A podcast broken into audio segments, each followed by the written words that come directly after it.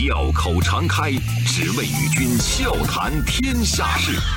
傲视群雄，我等另类论古今。江山炫美，风流人物尽在其中。湖河西江，百川流水总向东。中央人民广播电台经济之声，高丽掌门笑傲江湖，重返江湖，独骑笑傲。笑傲江湖，我是高丽。今天是周五，又到了我们周末特写的时间了。今儿呢，高掌门想跟各位聊一聊咱们共同的老朋友，我认识，您也一定认识。前一段时间，游本昌发起了一个话题，叫“争当活济公”。这个话题呢，可以说整个刷爆了网络屏幕。八十五岁的游本昌再一次回到杭州，在虎跑公园的一个寺庙前面，穿着破衫，摇着破扇，笑呵呵地唱起了那首经典的“鞋儿破，帽儿破，身上的袈裟破”。鞋儿破，我帽儿破，身上的袈裟破。你笑我，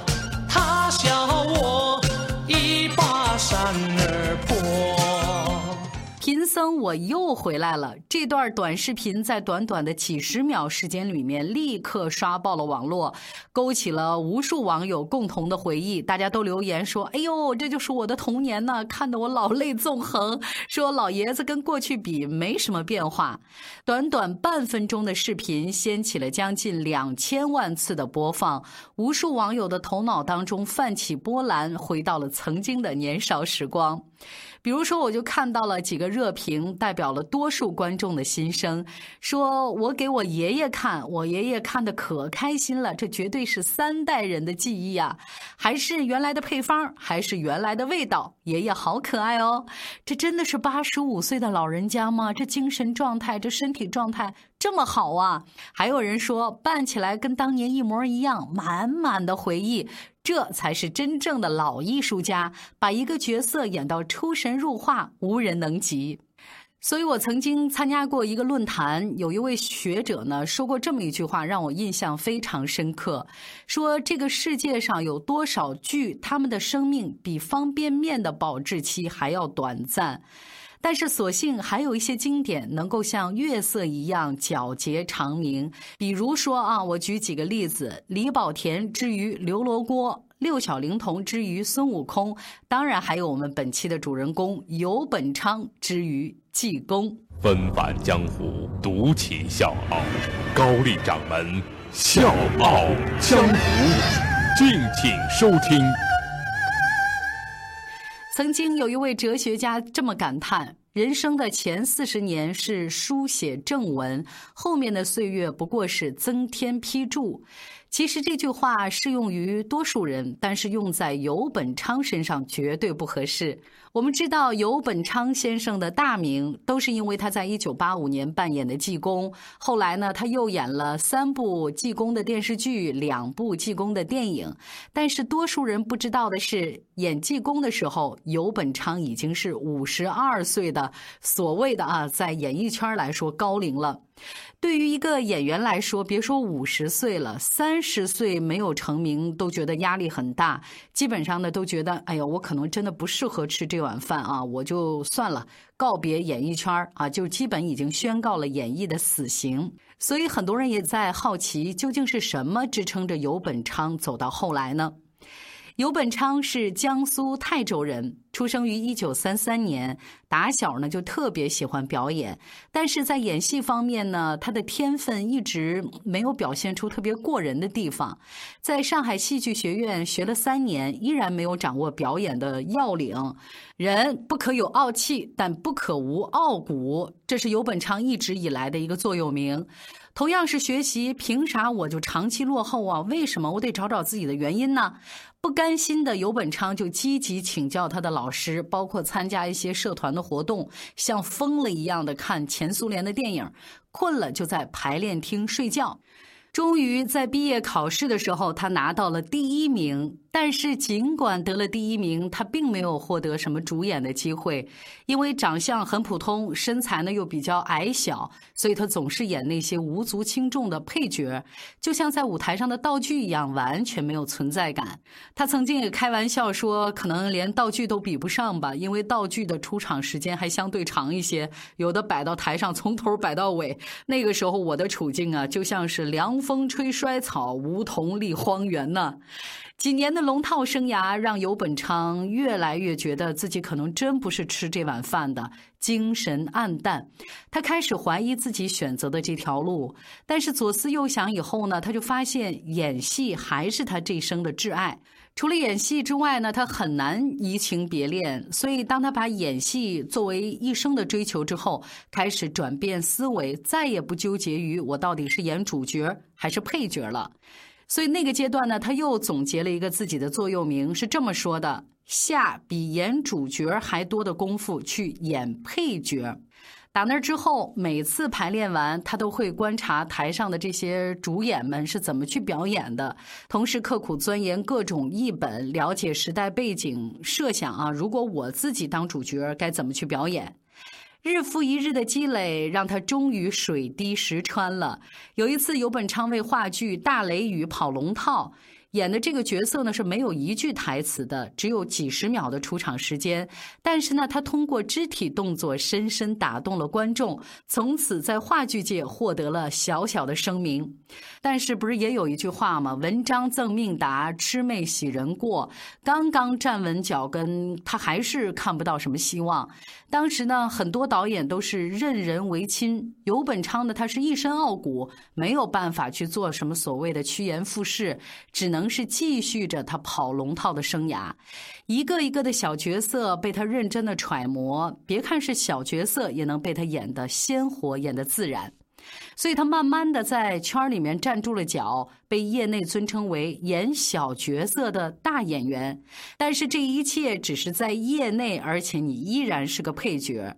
此身何事诗人味？细雨骑驴入剑门。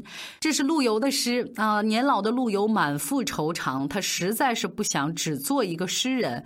而游本昌同样有陆游的惆怅，他已经年过五十了，难道我这一辈子都要在龙套当中走完吗？进入八十年代，哑剧在中国悄然兴起。一次偶然的机会呢，游本昌对哑剧产生了兴趣，在一九八三年策划了一场哑剧晚会，但是谁也没想到这部哑剧居然火了。精湛的演技、新颖的表演形式，游本昌一登场就震撼了无数的观众。这部哑剧大获成功，而游本昌第一次在北京演出的时候，在两个小时的时间里演了十几个节目，累的是汗衫如洗啊！一晚上换了四件汗衫。甭管是在北京还是在上海，门票呢都是非常轻松的就卖完了，甚至有很多大学都邀请他去表演。最了不起的是什么呢？游本昌的哑剧赢得了聋哑人的心，他们非常激动，表示感谢，而且成群结队就是组团去看他的演出。据说这个命运之神总是喜欢为春风得意的人锦上添花。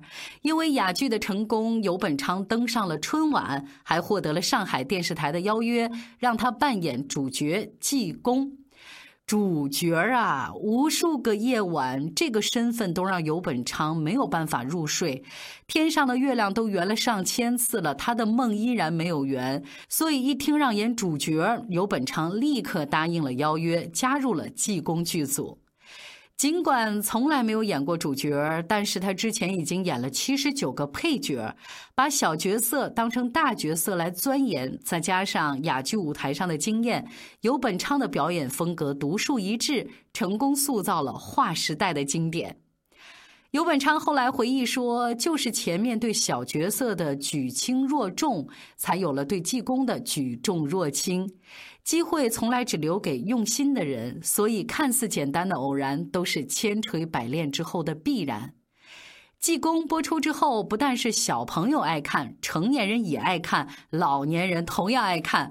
很多海外华侨甚至把这部剧当成中国文化的启蒙。游本昌本人也凭借着一半脸儿哭，一半脸儿笑，一半脸儿醉，一半脸儿醒的这个绝技，获得了电视金鹰奖最佳男主角奖，也成为了国宝级的表演艺术家。周一到周五。早间五点，下午四点，欢迎收听高丽掌门笑傲江湖。请在公众微信搜索“经济之声笑傲江湖”，记得点赞哦。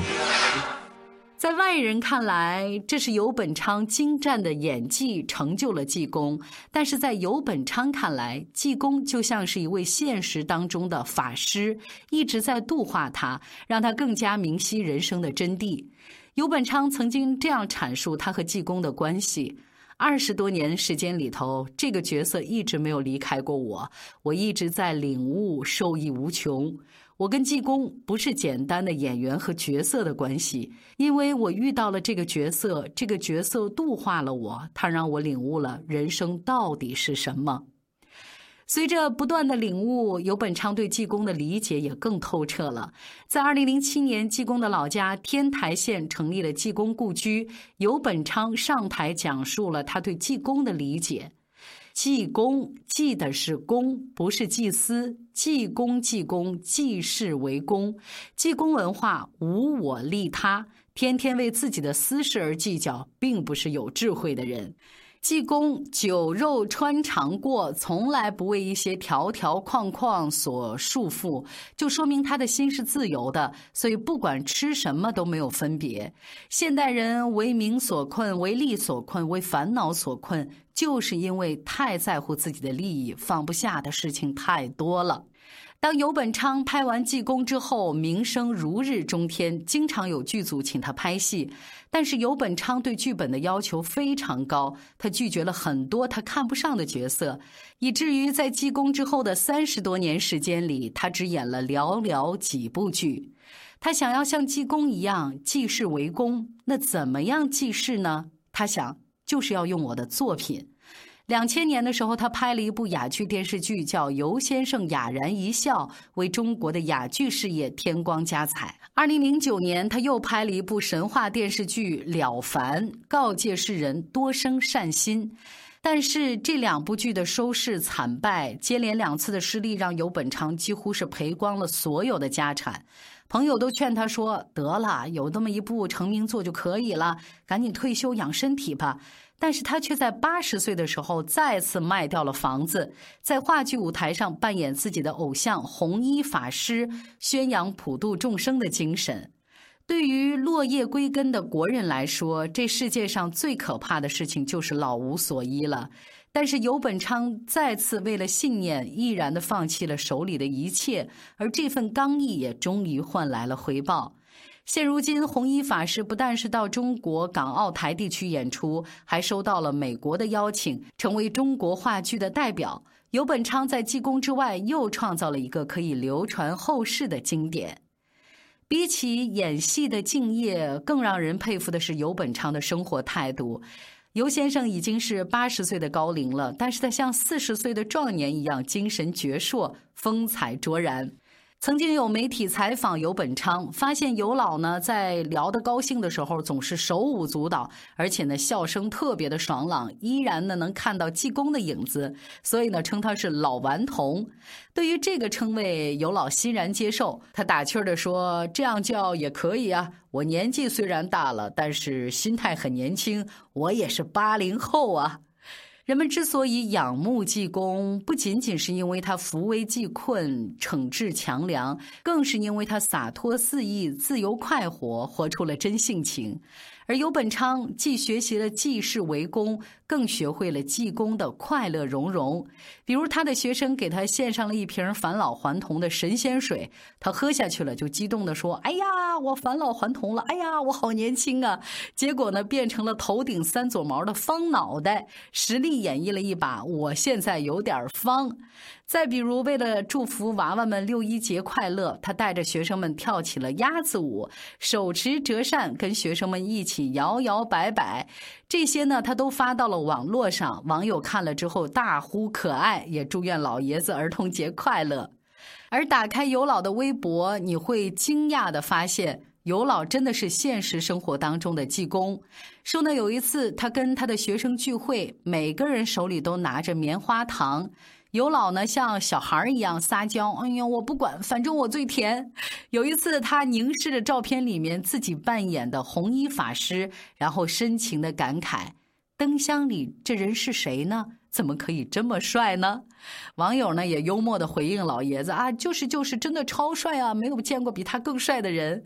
再比如说，他接演了一部律师的戏，然后他自己吐槽说，他们说不像大律师，像董事长，还说像万磁王。万磁王是谁呢？就是吸铁石吗？吸不了铁，只能吸粉了。粉丝的粉哦，就是老爷子对这个互联网传播、对这个网络文化是特别了解的，所以他在网络上非常充分的表达自己，跟网友也保持特别积极的互动。尤老最辉煌的战绩还要数二零一六年五月十七号了。当时他发了一个视频，把棒球帽歪戴在头上，从怀里掏出了折扇，以表演的形式唱起了济公歌，最后还趴在音箱上睡着了，打起了呼噜。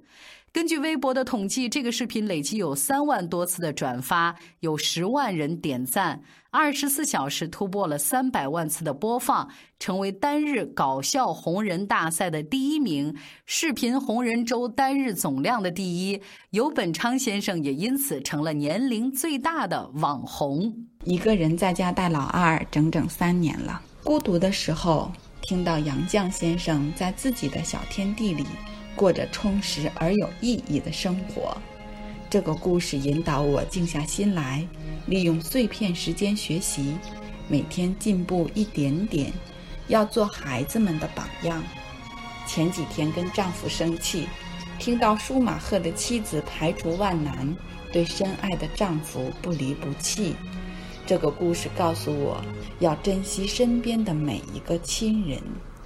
教育儿子的时候，不需要多说什么，只是让他听听 C 罗的故事，要向 C 罗学习，要相信善良，传递善良。给小女儿选择道路的时候，叶嘉莹先生的故事再次为我指引了前行的方向。希望诗词能成为他的最爱，希望我能成功。希望《笑傲江湖》的故事能陪伴我们的王小糖包和王大唐包一起成长。我们坐在高高的谷堆旁边，听妈妈讲那过去的事情。八十多岁依然可以成网红。除了济公，还有谁会有这样的雅兴呢？尤本昌五十多岁以后的人生更加的斑斓。是啊，比起前五十年遇到的种种苦难，有什么理由不善待余下的生命呢？短暂的人生里，等不到海枯石烂，也容不下太多的痛苦。不妨我们都学一下尤老吧，让心灵自在，像济公一样潇洒快乐。小江湖，我是高丽，祝你周末愉快，下周见。鞋儿破，帽儿破，身上的袈裟破。你笑我，他笑我，一把扇儿破。南无阿弥陀佛，南无阿弥陀佛，南无阿弥陀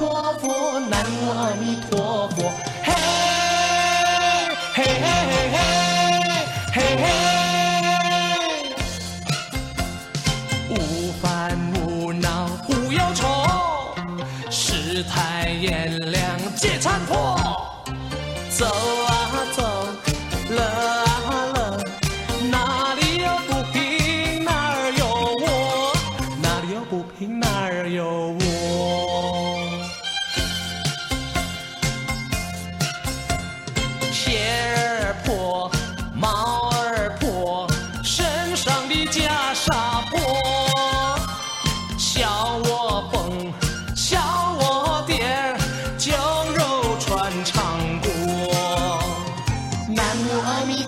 佛，南无阿弥陀佛，南无阿弥陀佛，南无阿弥陀佛，嘿，嘿嘿嘿嘿，嘿嘿。天南。